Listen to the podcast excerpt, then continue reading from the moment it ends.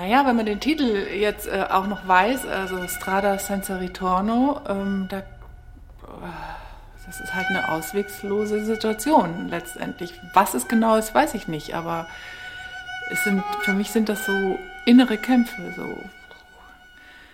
ähm, also zwischen, zwischen einer tiefen Trauer und, und Panik und Wut und äh, so eine Aufgeregtheit. Ähm ich glaube, er hatte auch hohen Blutdruck. Also so klingt das manchmal. Und also das darf man jetzt natürlich auch nicht zu bildlich sehen, weil das ist ja gleichzeitig ist es ja auch Musik.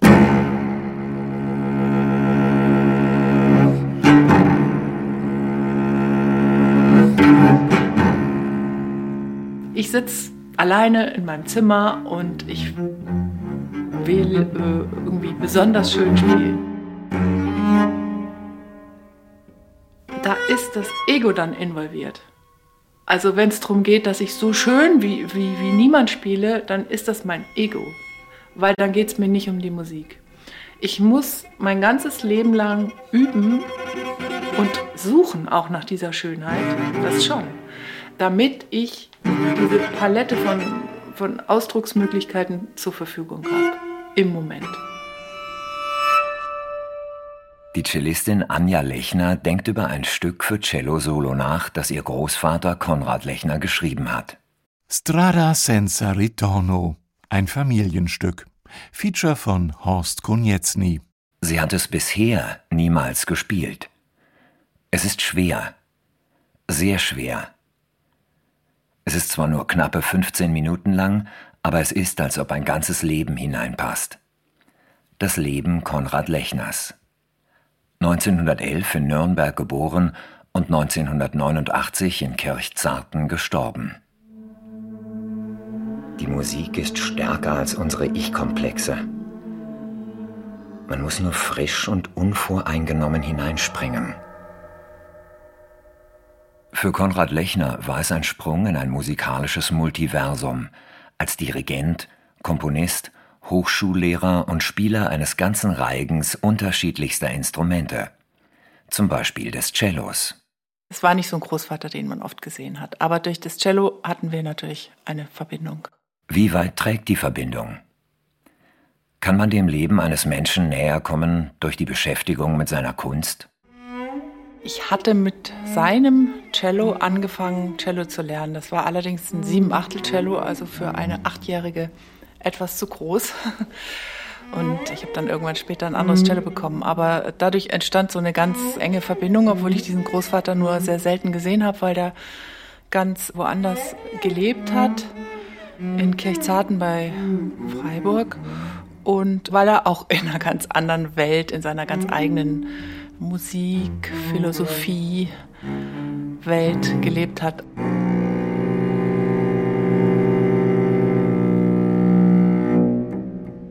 Am 9. Dezember 2020 entschließt sich Anja Lechner, die Arbeit zu beginnen. Strada senza ritorno. Das Stück wirft Fragen auf, die kaum zu beantworten sind, wenn man den Komponisten nicht mehr fragen kann. Für mich wäre es natürlich die Herausforderung, dass ich sage, ich nähere mich jetzt meinem Großvater doch nochmal.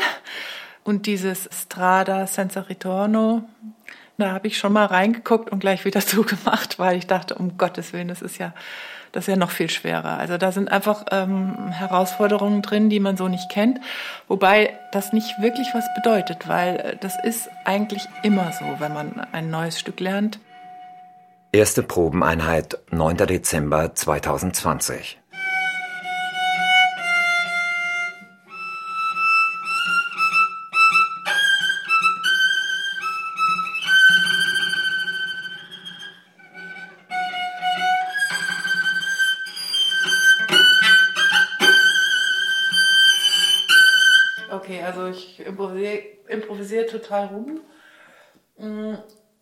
jetzt in diesen ersten zwei Zeilen gibt es extreme dynamische Kontraste. Es fängt Pianissimo, Triple Pianissimo an und in der zweiten Zeile geht es schon ins Fortissimo auf dieser mh, mm, wahnsinnig hohen Note auf dem, auf auf diesem G, wo man auf dem Cello nicht mehr so wahnsinnig gut laut spielen kann. Solche Sachen. Ja, zum Beispiel linke Hand schlagen. Sehe ich aber gar nicht. Finger, Schlag, linke Hand. Da weiß ich nicht. Also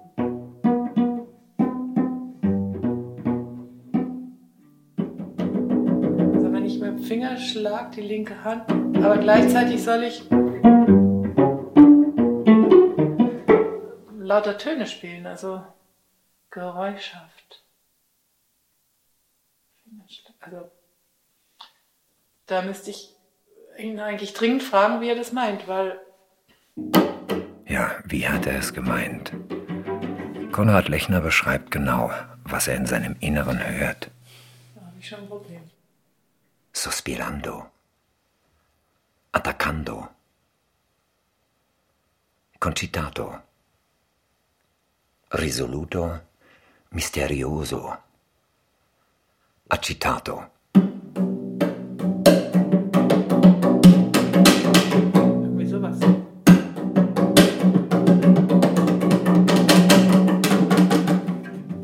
Dann kommt ein Spiccato im Wechsel mit Fingerschlag. Grave.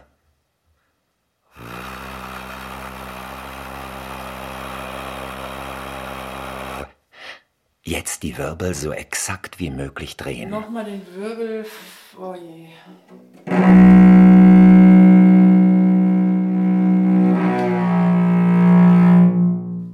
Molto animato. Flautando. Molto animato.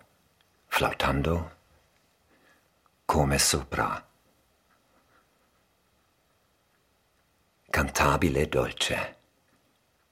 Dazu dann stets wechselnde aperiodische Intervallbewegungen zwischen großer Terz und Tritonus bei leichtem Bogenüberdruck. Dann ineinander übergehende Bewegungsabläufe.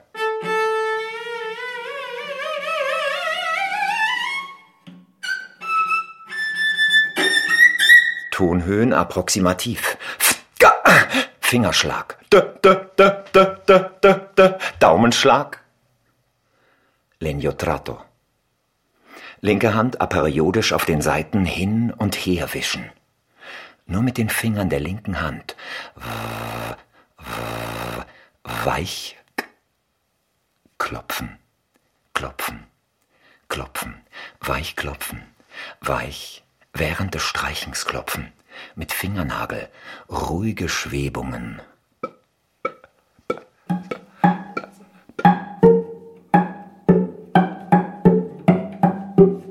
Linke Hand schlägt auf den Seiten. Rechte Hand Spiccato Ponticello. Linke Hand. Linke Hand schlägt auf den Seiten. Rechte Hand Spiccato Ponticello. Linke Hand in Stegnähe hin und her wischen, hin und her wischen. Linke Hand in Stegnähe.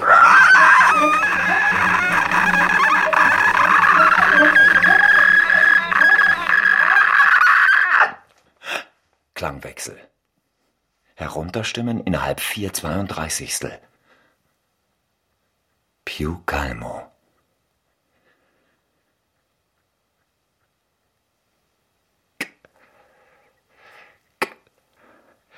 Klang. Klang.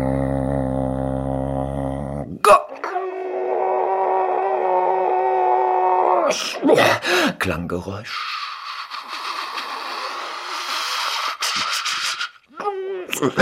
So lange wie möglich durchziehen.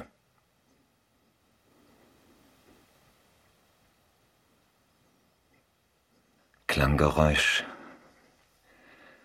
So lange wie möglich durchziehen. Ich meine, wenn Werner Taube das geschafft hat, dann müsste ich das auch schaffen, aber ich habe natürlich nicht mehr meinen Großvater, um ihn zu fragen. Werner Taube ist der Cellist, der das Stück 1977 uraufführte. Ihm war es gewidmet. Vielleicht könnte er helfen. Anja Lechner findet Aufzeichnungen ihres Großvaters dazu. Die Uraufführung fand am 22. Juni 1977 anlässlich der Internationalen Orgelwoche in Nürnberg durch Werner Taube statt, dem ich nicht nur für die Anregung zu diesem Stück Dank schulde, sondern auch für unermüdlichen guten Rat zur Überwindung instrumental- und spieltechnischer Probleme. Aber instrumental ist, äh, ja, da ist durch einen Bindestrich getrennt und ich glaube, dass dieses Mental eine ganz wichtige Rolle spielt. Es heißt, es gebe oft große Ähnlichkeiten zwischen der Großeltern- und der Enkelgeneration. Es kann ja auch sein, dass man sowas dann in, in den Genen hat. Und dadurch, dass man durch das Instrument verbunden ist, überträgt sich das. Aber trotzdem, diesen Weg musste ich ja selber finden. Ich habe den selber gefunden. Wer war Konrad Lechner? Oh mein Gott, was für eine Erscheinung. In seinem dunkelblauen Mantel, dunkelblaue Baskenmütze, das weiße Haar, stolz wie ein Spanier. Und ich bin ja 18 Jahre jünger, nicht? Es schlug ein wie ein Blitz bei mir. Bei ihm auch. Cordula Lechner war seine dritte Frau. Sie trafen sich zum ersten Mal beim Bayerischen Rundfunk, wo er auch den späteren Freund und Komponistenkollegen Werner Haider kennenlernte. Ich habe den Konrad auf den Haider aufmerksam gemacht. Die haben sich gemocht.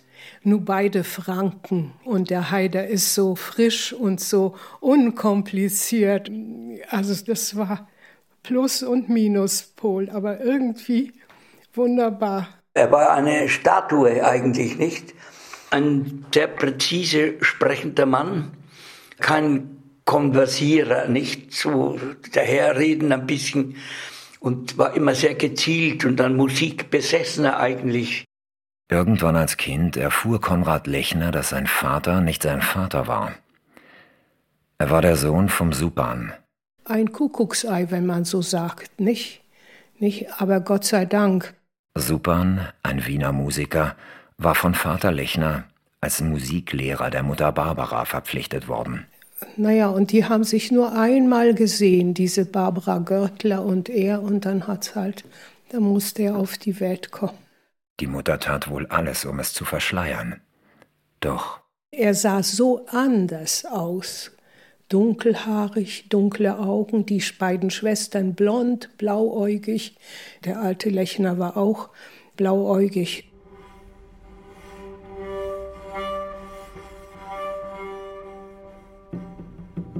Seine Schwestern, also wie er dann eben herausgefunden hat, Halbschwestern, die sind ganz andere Typen, also sie sind fränkische Naturen, blond. Und er war wohl so anders, dass seine Mutter unglaubliche Angst gehabt haben muss, was sich darin ausdrückt, dass sie ihm die Haare gefärbt hat. Und wenn man sich das vorstellt in diese, dieser Zeit des Ersten Weltkriegs, es ist ein unglaublicher Aufwand gewesen.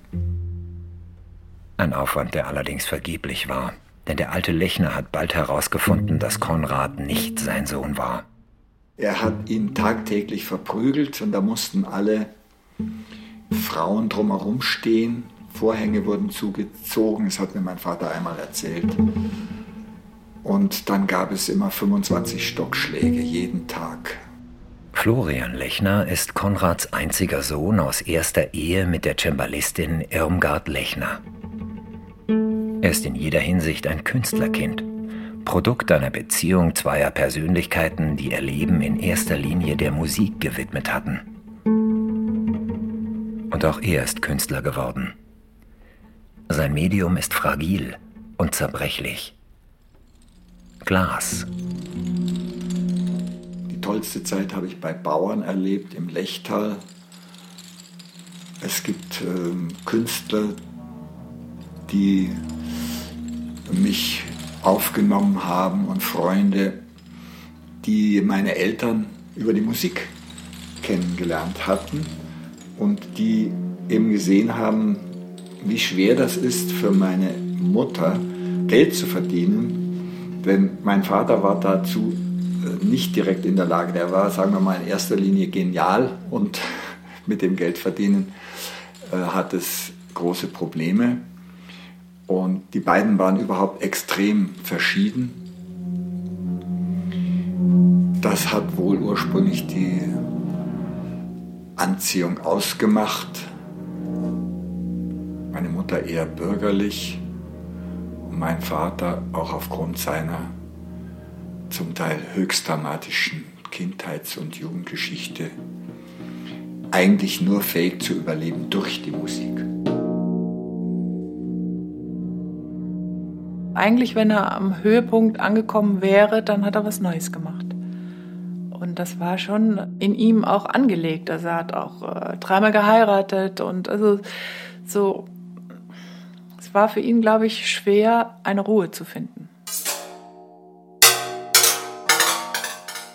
Und da sagt er mir einmal, also bis, bis zehn Schläge, das hätte er ganz gut weggesteckt, aber dann wurde es immer unerträglicher.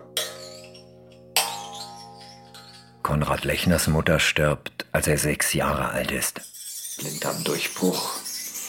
Man könnte auch sagen, sie hat einfach diesen Konflikt nicht ertragen, zusehen zu müssen, wie ihr eigenes Kind verprügelt wurde. Der alte Lechner hat dann ganz schnell wieder geheiratet. Die Stiefmutter, die war ekelhaft zu ihm, also das war schon kriminell. Ihm blieb dann nur die Flucht, dann ist er eingefangen worden als, in, ich weiß nicht, im Alter zwischen 14 oder 16. Was er dabei hatte, war eben eine kleine Geige. Das war das Einzige. Dann wurde er wieder eingefangen und ist dann nochmal ausgebrochen und landete in Mannheim. Da gab es wohl eine Tante und die hat anscheinend Andeutungen gemacht, dass es da einen Vater gäbe. Und dann hat er sich auf die Suche gemacht und diesen Supan, wie er sich nannte, der tatsächlich Musiker war, gefunden und ihn auch kontaktiert. Also im Grunde genommen eine aussichtslose Kindheitssituation und das, was ihn getrieben hat und was ihn am Leben gehalten hat, das war einfach tatsächlich die Musik.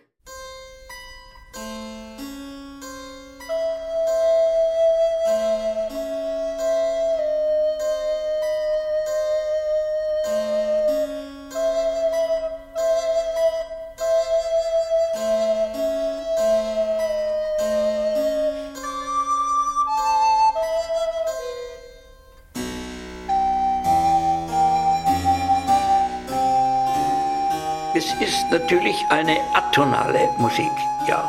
Also sie ist nicht mehr äh, tonal funktionell gebunden. Wenn da einmal ein Dreiklang vorkommt, dann ne, ist, hat er schon eine, ist entweder eine Störung schon dabei oder, oder, oder. Also es ist sehr gründlich gemacht und immer mit einer spontan wirkenden Musikalität dabei.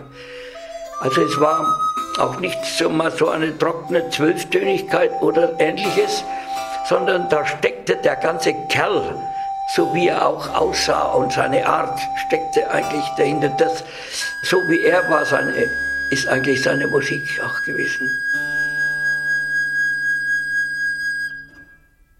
Konrad Lechners Weg als Instrumentalist brachte ihn vom Cello zur Fiedel, zur Gambe und schließlich zur Blockflöte. Private Details in einer Fachzeitschrift für Holzbläser, Tibia. Kurvenreiche und spiralige Wegstrecken, Tag aus, Tag ein. 1911 in Nürnberg geboren, Altsprachliches Gymnasium bis zur mittleren Reife. Wegen schlechter Noten in Mathematik und Physik durchgefallen. Einziger Wert dieser Institution die Vermittlung von Latein, Griechisch, Englisch und Italienisch. Zur gleichen Zeit in Gaststätten, auf Tanzböden, Hochzeiten und Friedhöfen, Geiger und Cellist. Studien rein autodidaktisch, abgesehen von einigen Stunden bei einem Klavier- und Orgelspielenden, Geigenbauenden und Spielenden, auch Komponierenden, Musikstudienrat, aber kein Wort über seine Familie. Er gab mir nicht nur eine selbstgebaute schöne Geige mit. Er war es auch, der mir das einzige Bach-Erlebnis vermittelte. Duos für Johann Sebastian Bach für zwei Violinen. Beim Spielen dieser Duos überlief mich ein Schauer. Das Bewusstsein vom Kontrapunkt. Wie gut, dass ich zu jener Zeit keinen Unterricht in Harmonie, Kontrapunkt oder Komposition gehabt hatte.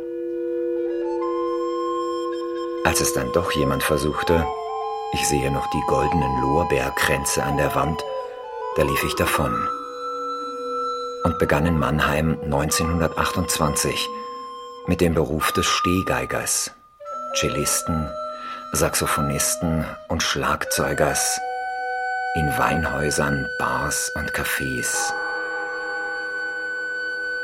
Übrigens war es mir unmöglich, ein Lokal aufzusuchen, ohne nicht sofort den Stehgeiger zu bitten, selbst spielen zu dürfen, obwohl ich im täglichen Leben von einer schrecklichen Schüchternheit geplagt war. Ich glaube, er war doch schon stolz, dass ich auch Cello gespielt habe und, und auch als ich dann anfing, äh, die Bach-Suiten zu spielen. Und ich erinnere mich eben an einen Unterricht mit ihm, wo wir die zweite Beethoven-Cello-Sonate gearbeitet haben, die G-Moll-Sonate. Und das war unglaublich, also weil das war so leidenschaftlich und, und eigentlich hat er mich da in die Energie gebracht, weil da war ich auch noch ein Kind gewesen, damals vielleicht so zwölf. Und da spielt man ja, also, oder ich habe sehr zurückhaltend gespielt. Und er hat mich so angefeuert und so, ja, diesen, diesen sehr wilden Aspekt von Beethoven eingefordert. Und das war, das, das werde ich nie vergessen und das ist immer noch in mir drin, wenn, wenn ich diese Sonate oder wenn ich Beethoven überhaupt spiele. Er hat sicher auch ganz viel erklärt, das weiß ich gar nicht mehr so richtig. Es war eher so diese Energie. Und es war sogar ein Moment, da hat er so extrem gesungen, dass ihm das Gebiss aus dem Mund gefallen ist. Das hat er auch noch mit eingebaut in die Dramaturgie. Und später, als ich dann äh, schon anfing, um eigentlich eine eigene Meinung zu haben, da war es manchmal dann auch ein bisschen schwierig, weil er eben so klar war in dem, wie er Musik betrachtet hat. Und das war eben, wie gesagt, sehr, sehr eigen. Und äh, als ich dann anfing, äh, auch Tango zu spielen, das fand er überhaupt nicht gut zum Beispiel. Also das fand er furchtbar, schrecklich.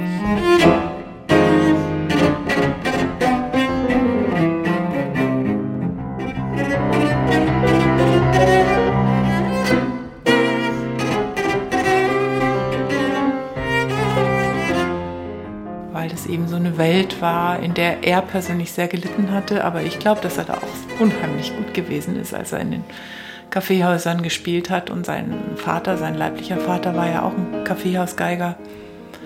Und als ich dann anfing, Tango zu spielen, hat er wahrscheinlich gedacht, um Gottes Willen, jetzt rutscht sie ab. Das fand er schrecklich. Ja, da habe ich halt auch nicht mehr drüber geredet, natürlich.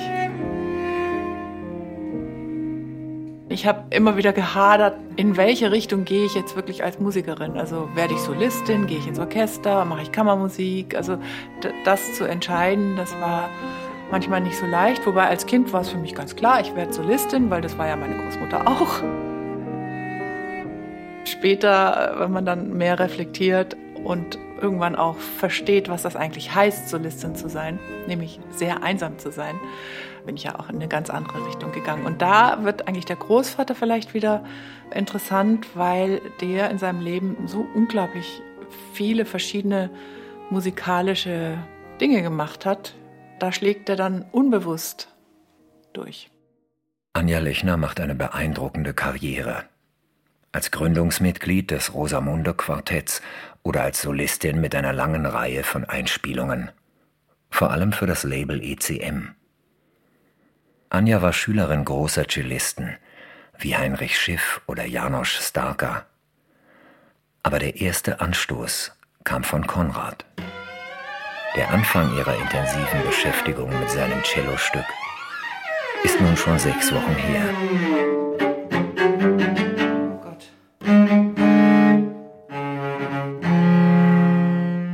Also da sind einfach Herausforderungen drin, die man so nicht kennt, wobei das nicht wirklich was bedeutet, weil äh, das ist eigentlich immer so, wenn man ein neues Stück lernt. Äh, manchmal ist es leichter und manchmal ist es so, dass man denkt, es geht überhaupt nicht. Also ich habe schon mehrere solche Stücke gespielt und dieser Punkt, wo man dann plötzlich merkt, ah, es, es fängt an doch zu gehen und es, ich fange an es zu verstehen und ich fange an eine Beziehung zu entwickeln und dann im besten Fall auch, jetzt ist es ein Teil von mir und jetzt finde ich es auch wirklich gut oder jetzt berührt es mich. Das ist aber ein sehr langer Weg, also vor allen Dingen bei so abstrakter Musik. Und ich will überhaupt nicht ausschließen, dass ich nicht hinterher sage, ein Glück habe ich das gelernt.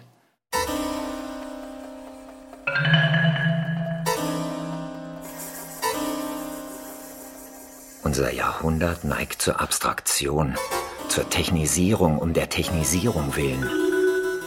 Schlimm, wenn derjenige, der Kraft seiner Liebe zur Kunst die lebendigen Gegenkräfte entfalten könnte, der Perfektionierung, Nivellierung und Neutralisierung verfällt. Technik steht nicht im leeren Raum, sondern ist stets bezogen. Technik ist Medium, Mittel zum höheren geistigen Zweck, Medium im doppelten Sinne, als die Art und Weise, wie man in die kleinsten Details einzudringen vermag, um zu erfahren, was sie im Innersten zusammenhält. Also Abstieg in die letzten Verbindungen zweier Töne oder Bewegungseinheiten. Konrad Lechners Lehrwerk Die Kunst des Fiedelspiels von 1967. Der wusste so viel, war eine unheimlich spannende, faszinierende Persönlichkeit. Also jeder war fasziniert, der ihn dann noch treffen konnte, weil also in seinen letzten Jahren hat er sich ja total zurückgezogen und hat kaum mehr Menschen gesehen. War nur in seinem Zimmerchen im Dachstuhl und ja, hat komponiert und gelesen. Und jeder Kontakt mit Menschen hat ihn halt auch sehr schnell sehr aufgeregt. Also weil seine Vorstellungen, die waren so klar, wie Musik zu sein hat oder ja auch, wie man bestimmte spirituelle Dinge sieht. Und wenn dann einer eine andere Meinung hatte, oh Gott, konnte er sofort aus der Haut fahren. In diesem kleinen Zimmerchen. Neben Florian, dem Sohn aus erster Ehe, bekommt Konrad Lechner mit seiner dritten Frau Cordula zwei Töchter. Barbara und Johanna. Er hat geredet, er hat Vorträge gehalten. Es gab bestimmte Themen, die waren für ihn mehr als ein rotes Tuch und dann konnte er stundenlang Vorträge halten und wenn man dann tatsächlich was erwidern wollte, oh, da ging er dann auch hoch und dann war er also total äh, sauer. Also er ging nicht nur hoch von der Gefühlslage her, sondern auch tatsächlich in sein Studio und war dann also erstmal lange Zeit verschnupft. So wie seine Tochter Barbara erinnern sich Menschen, die ihn kannten, noch heute lebhaft an die gefürchteten Monologe. Aber er merkte es selber, irgendwann. Den Redefluss des Ich-Wahns ergoss sich über euch. Und ich konnte ihn trotz vieler Meditation nicht stoppen. Die Musik hat für ihn bedeutet Ausdruck seiner Gefühle, die er sonst nicht verbal äußern konnte. Die hat er halt in die Musik gepackt. Und deswegen hat er das auch immer wieder aufgegriffen, wieder umgewälzt, wieder umgewandelt, wieder verändert, wieder. Er war nie zufrieden damit. Er war selbst sein kritischster Kritiker. Und das hat ihn auch wahnsinnig gemacht irgendwo. Er ist Tag und Nacht am Klavier gesessen. So, wir haben unseren Vater im Prinzip nur beim Mittagessen erlebt oder gelegentlich beim Abendessen. Es war nicht leicht. Es war kein leichtes Leben, aber ich dachte mir, er hat überhaupt niemanden und dieser arme Mensch, dieser schöne Kopf und ich habe so ein grenzenloses Mitleid gehabt mit ihm er lief ja auf dem Zahnfleisch praktisch, nicht? nicht? Ein falsches Aber, da war er schon unter der Decke, nicht? Ich weiß noch, du warst kaum auf der Welt und da sagte er, ja, äh, sie muss eben mehr Selbstbewusstsein kriegen, als ich es habe. Damals als dem kleinen Babylein, ja. Nachher war es dann zu viel, nicht? ja, ja. Naja. Ich bin, kann ich wirklich sagen, wohl diejenige, die ihm am ehesten ähnlich ist, von der, also von der Optik sowieso, vom Temperament, vom Redefluss, vielleicht auch von der Musikalität, wobei meine Schwester natürlich auch sehr musikalisch ist, aber wir durften eben zu Hause keine Musik machen, da er immer zu Hause gearbeitet hat.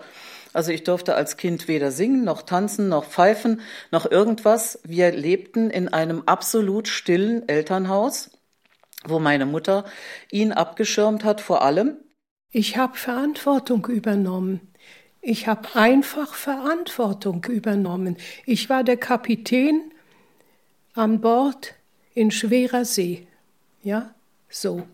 Und die hat wirklich alles vor ihm abgeschirmt und die Reifen gewechselt, die Umzüge gemanagt und mein Vater hat sich in alles hineingesteigert und fürchterlich aufgeregt. 20 Hemden gleichzeitig durchgeschwitzt vor Aufregung und sie hat das alles gemanagt. Also kann man schon sagen, Kapitän ist das richtige Wort. Da hat er, glaube ich, einen ganz guten Griff mit mir gemacht, nicht? Denke ich.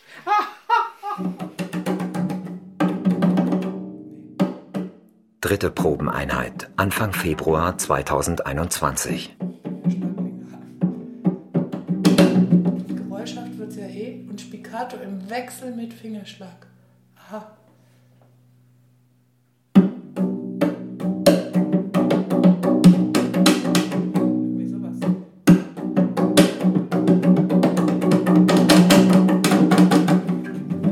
Ja, das ist dann eine ganz neue Art von Ko äh, Koordination, die ich es so natürlich überhaupt nicht kenne. Und es dauert, bis das. Also einmal bis ich es rausfinde, aber bis, bis mein Körper das dann auch macht.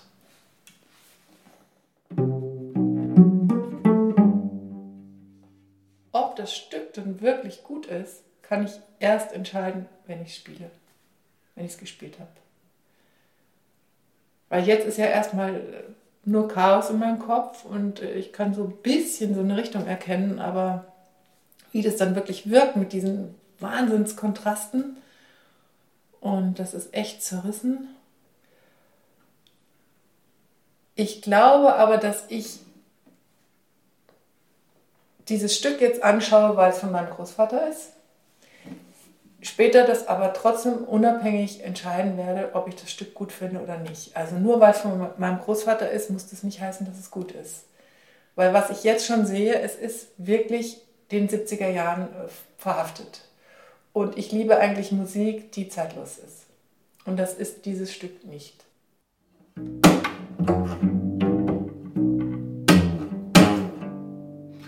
Also wird eigentlich immer schwerer.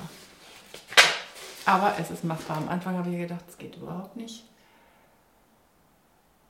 Aber da kommen dann später solche. Mhm.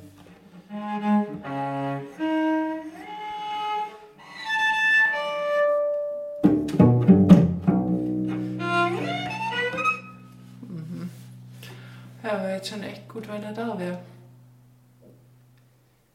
Dann wäre es immer noch schwer, aber man wüsste wenigstens, ich wüsste wenigstens, ob, ob ich auf dem richtigen Weg bin. Ja, und ich merke natürlich, hier ist keine Note zu viel. Das ist, aber es ist so eine Mischung aus Konstruktion und doch auch Improvisation. Aber ab und zu eine Terz hätte er schon mal reinschreiben können. Die muss man dann innerlich hören. Weil das heißt ja nicht, dass das nur weil das Septimen und Sekunden die ganze Zeit sind und Tritonüsse und so weiter, dass es deswegen hässlich ist.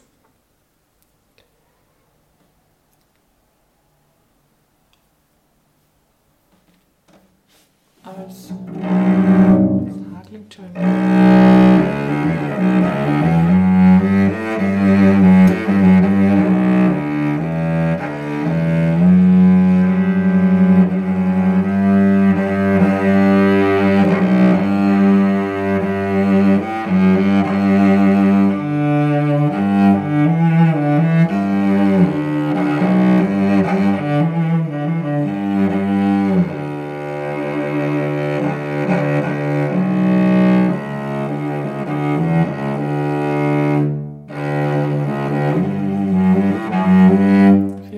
Spannung auf dem Cello.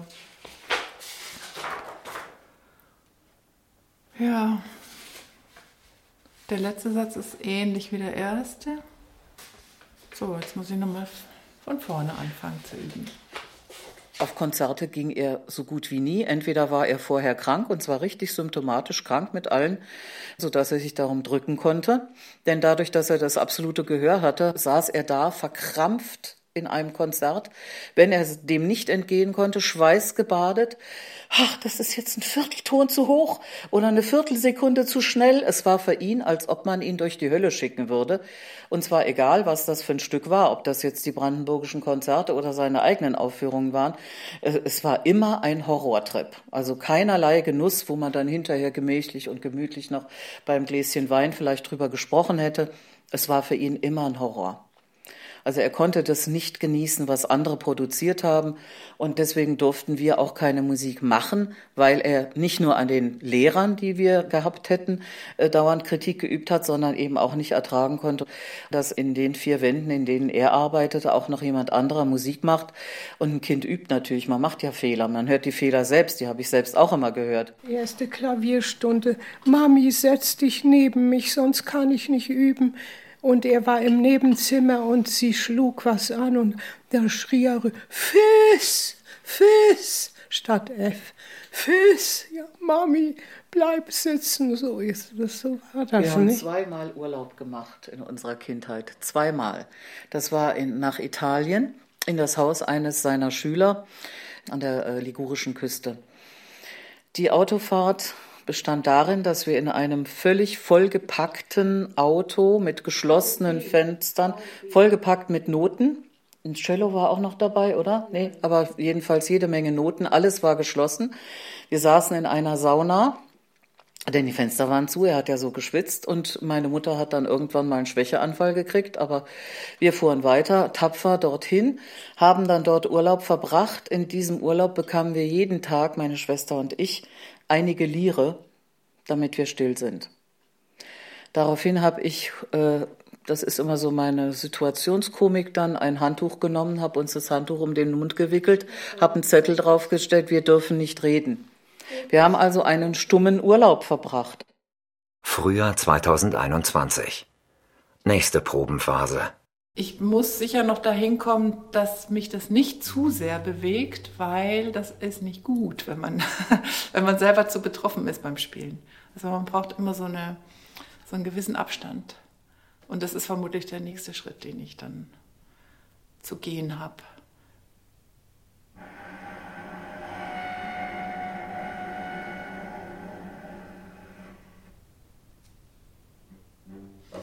Ja, und in dem nächsten Satz, da kommt also auch eine Stelle, wo ich überhaupt noch nicht weiß, wie ich das wirklich hinkriegen soll in dem Tempo, weil er wählt da so einen Effekt, wo ich alles klopfe mit der linken Hand. Also ohne Pizzicatus, einfach nur steht fortissimo, aber das Tempo sollte eigentlich. Da trifft man natürlich die Töne nicht. Also das wär's. So ein Hohn, kommt eigentlich nichts, kein Ton. Und dann, wo ist es noch besser? Dann kommt immer der, der geklopfte Ton und ein Spiccato dazu.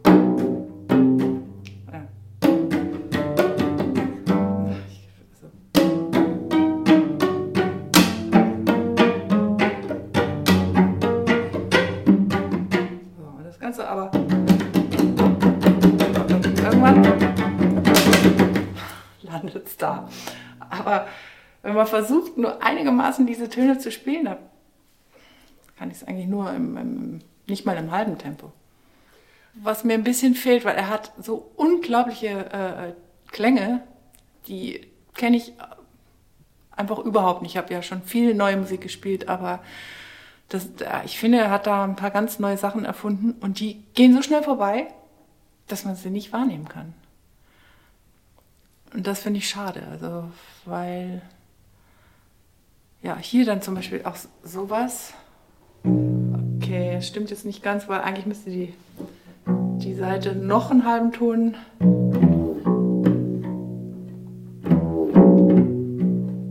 Sowas zum Beispiel. Das. Also macht viel mit dem nur aus der linken Hand und dann zusammen mit Pizzicato dann. Na.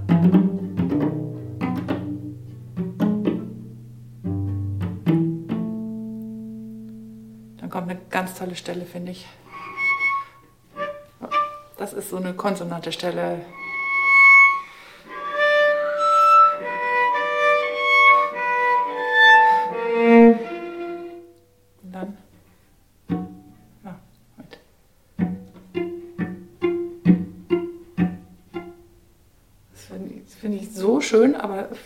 Vorbei.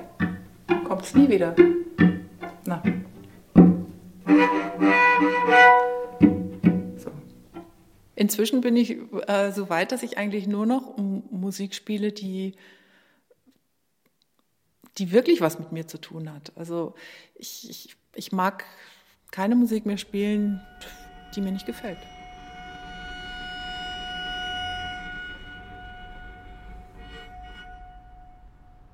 Der nächste Schritt für mich ist jetzt tatsächlich der, dass ich äh, das perfektioniere, bis ich es halt richtig spielen kann. Richtig, richtig. Das muss man halt richtig einfach jeden Tag wie, wie, ein, wie ein Turner irgendwie eine neue Bewegung übt. So muss man das einstudieren, bis die Hand das von selber macht.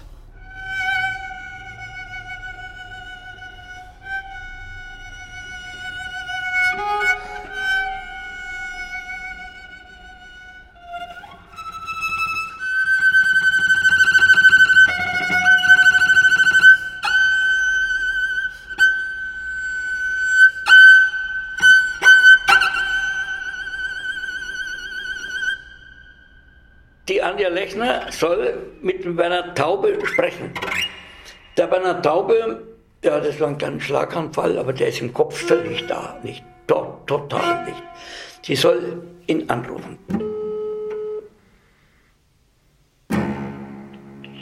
Taube. Ja, guten Tag, Herr Taube. Hier ist nochmal Anja Lechner. Hallo. Passt ja, es Ihnen jetzt? Ja, ja, das passt, ja. Also, ich muss vorausschicken, ich bin 91 und habe vor vier Jahren zum letzten Mal öffentlich gespielt. Privat geht es auch nicht mehr wegen der Schulter. Ich habe das 1, 2, 3, 4, 5, 6, 7, 8, 9 Mal gespielt. Wahnsinn. Und jetzt schlage ich die Hände über den Kopf zusammen, wenn ich die Noten sehe, wie das möglich war. Genau. Das, so ging es mir auch. Ich habe mich Jahre, um nicht zu sagen jahrzehntelang davor gedrückt, weil ich dachte, nee, das, das, das kann ich nicht spielen. Ja. ja. Also mich interessiert vor allen Dingen auch, was er so selber gesagt hat und äh, nur ein paar Details, da weiß ich wirklich nicht so ganz, wie er das wollte oder wie man das macht. Haben Sie da oft mit ihm gearbeitet oder, oder wie war das denn? Ich kann mich nicht erinnern, aber ich glaube eigentlich nicht. Ich weiß nur, dass er immer sehr zufrieden war. Ja, das, ist, klingt toll. Also das muss ich wirklich sagen. Wahrscheinlich war er zufrieden, weil es überhaupt jemand gespielt hat. Er hat es so wahnsinnig genau bezeichnet, sodass man sich verrückt wird, weil bei jedem Ton stehen ein oder zwei oder drei Anmerkungen. Ne? Genau, ja.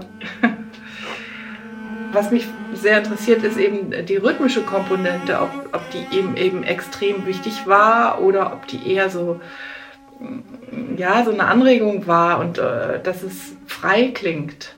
Er hat es zwar wahnsinnig genau notiert, mhm. aber ich glaube nicht, dass ihm das das Wichtigste gewesen mhm. wäre. Ja, das denke ich auch. Mhm.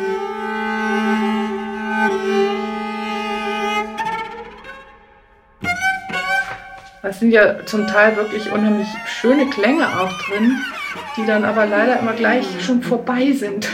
Kommen immer nur so kurz.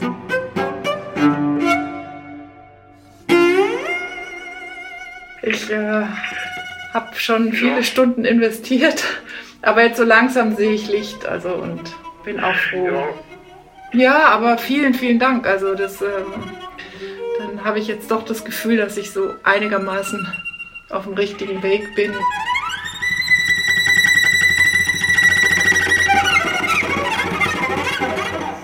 Gut, dann vielen Dank und alles Gute für Sie.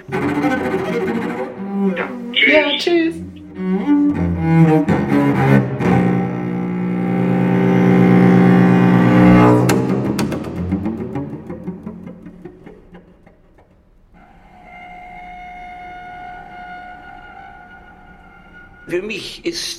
Glaube, das war auch für den Konrad als Lebenselixier Nummer eins, nicht? Auch äh, wenn es einen Kummer gibt, einen, einen seelischer Kummer, der schlimmer ist als ein, ein körperlicher. Also meine erste Jugendliebe als fast Knabe, wie das zu Ende war. Ich war elend dran und habe mich also nur betäubt durch auch durch Musik. Ich habe wahnsinnig Chopin-Etüden geübt und habe auch dann schon komponiert und so fort. Äh, auch als meine Frau vor neun Jahren ungefähr starb, da war auch, ich habe also ein Stück nach dem anderen äh, fabriziert. Äh, und es ist eigentlich äh, so geblieben. Ist doch so geblieben bei Konrad Lechner. Er hat komponiert bis zum Schluss. Buchstäblich.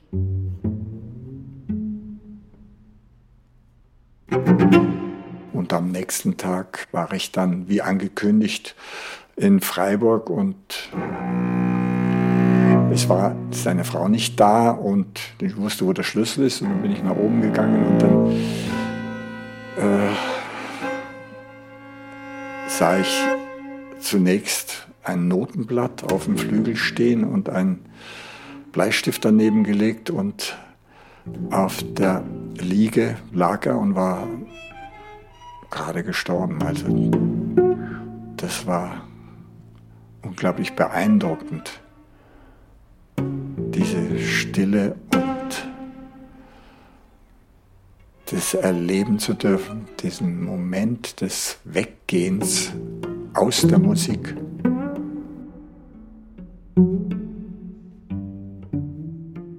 Beim Komponieren hat er gespürt, äh, wohl, dass sein Leben zu Ende geht und hat sich da niedergelegt und so ist er gestorben.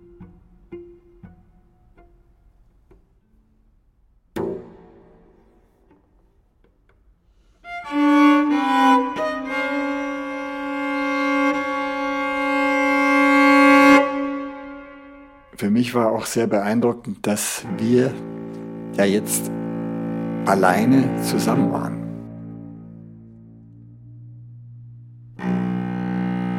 es war niemand da und es dauerte ganze Zeit, bis seine Frau gefunden werden konnte.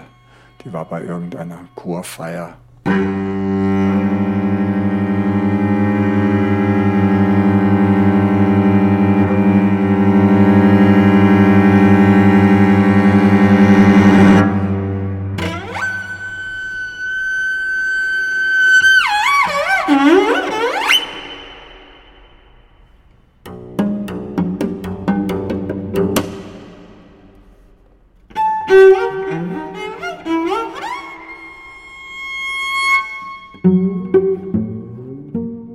Habe noch vorher gesagt, Florian, wenn du kommst, ich lege dir den Schlüssel unter die Mülltonne, gleich rechts vom, vom, von der Haustür. Du musst nicht läuten, sonst muss der Papa nämlich die, die zwei Treppen runterlaufen. Und er hatte die Tür aufgemacht und unten war schon der Tisch gedeckt für den Florian Abendbrot. Und er ist dann nach oben und dann hat er ihn gefunden.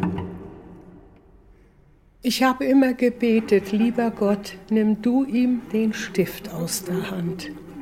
Und so war es auch. Ja?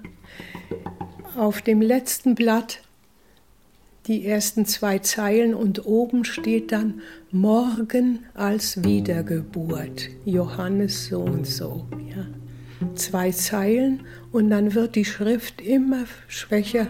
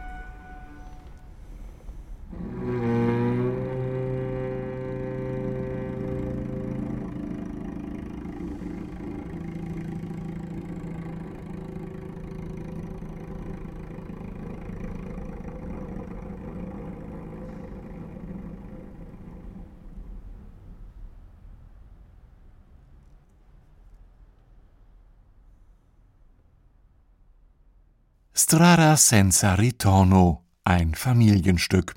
Feature von Horst Konietzny. Mit der Cellistin Anja Lechner und Christian Reiner als Sprecher.